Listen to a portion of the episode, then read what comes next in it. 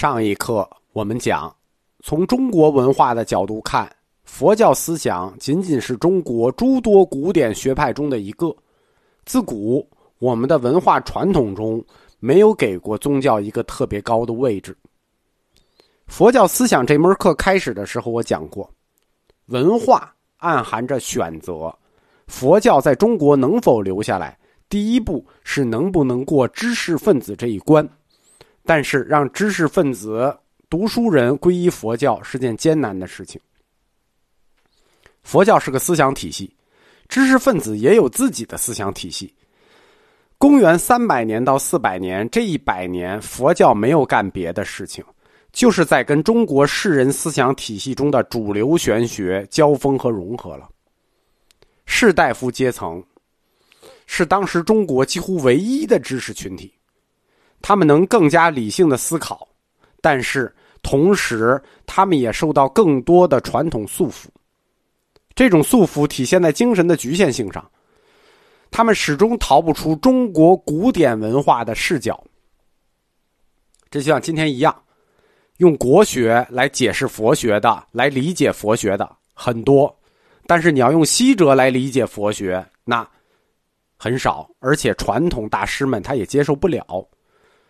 中国的文人他会形成一个圈子，他们对新事物和新思想总是特别的敏感，反对任何可能威胁到其圈子或其阶层利益的因素，尤其是基于某种文化传统而构成的这种圈子。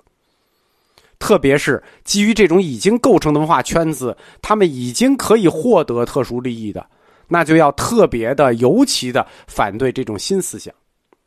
所以说。这种基于中国古典文化视角产生的局限性，我们都不能叫它局限性，这个用词客气了，甚至可以说是一种中国文人的劣根性。这话就不能再往深了说了。从公元三百年，佛教思想与中国文化正式交锋开始，用宣传部的口径说，在意识形态领域，同时一直存在着一股强烈的反对僧权的势力。僧权作为国家内有组织的、不受控制的独立社会群体，包括他们弘法的目的，始终让一些中国知识分子们感到怀疑。为什么？因为在这段话里包含了三点：僧团是什么？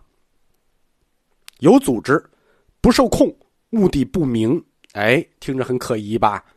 因此，士人阶层中始终有一伙。以各种理由反对僧团的存在，甚至包括一些个体修行的僧人。虽然他们是个体修行，不以僧团的形式存在，但是他们的生活方式也遭到了质疑。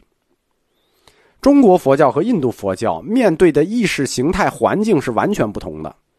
在印度，佛教的僧团组织，他们主要的反对者和他们的竞争对手是其他宗教的教士团。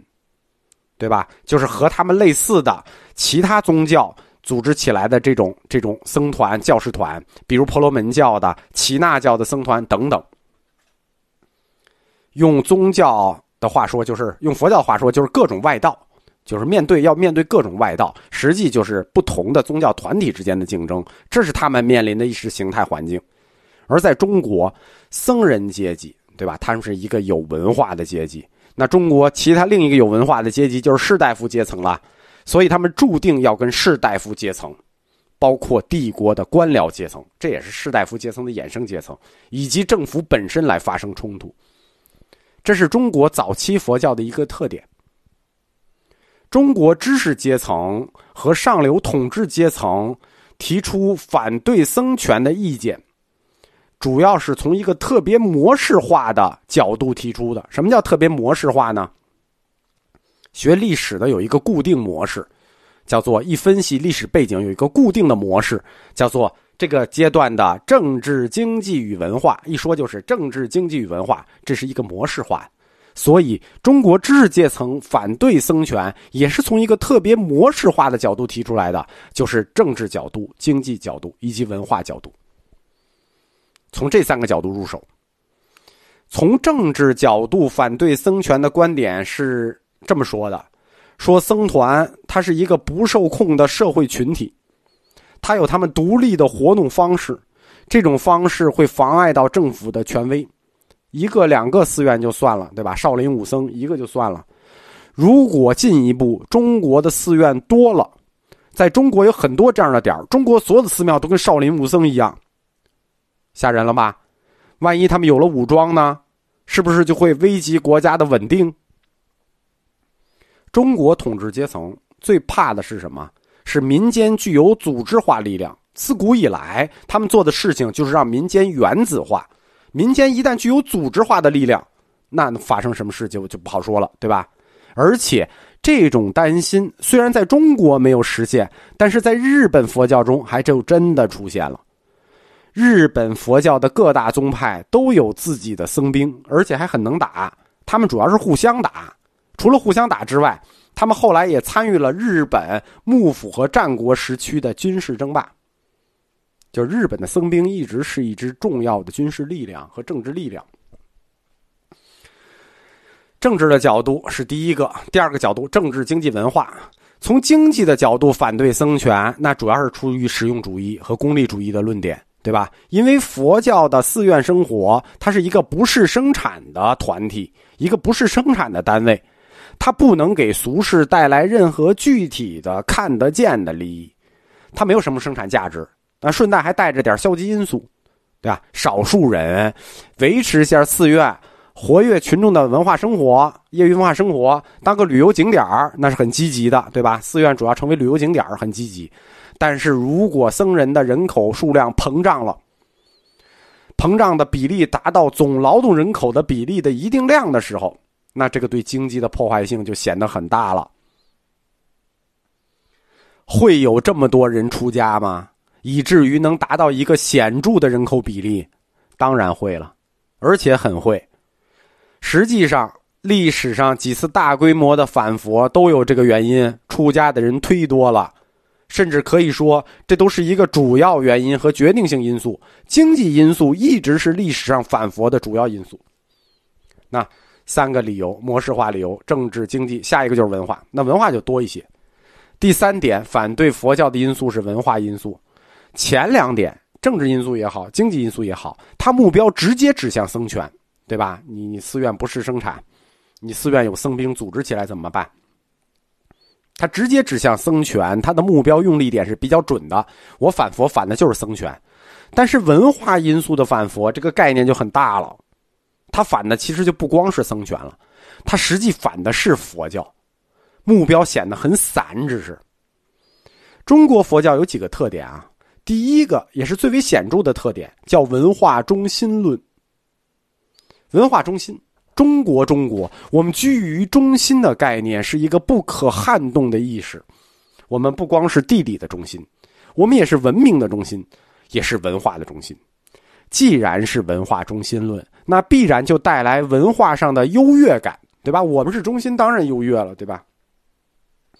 基于文化上的优越感，反佛的士大夫就提出了一个逻辑很通顺的观点，什么呢？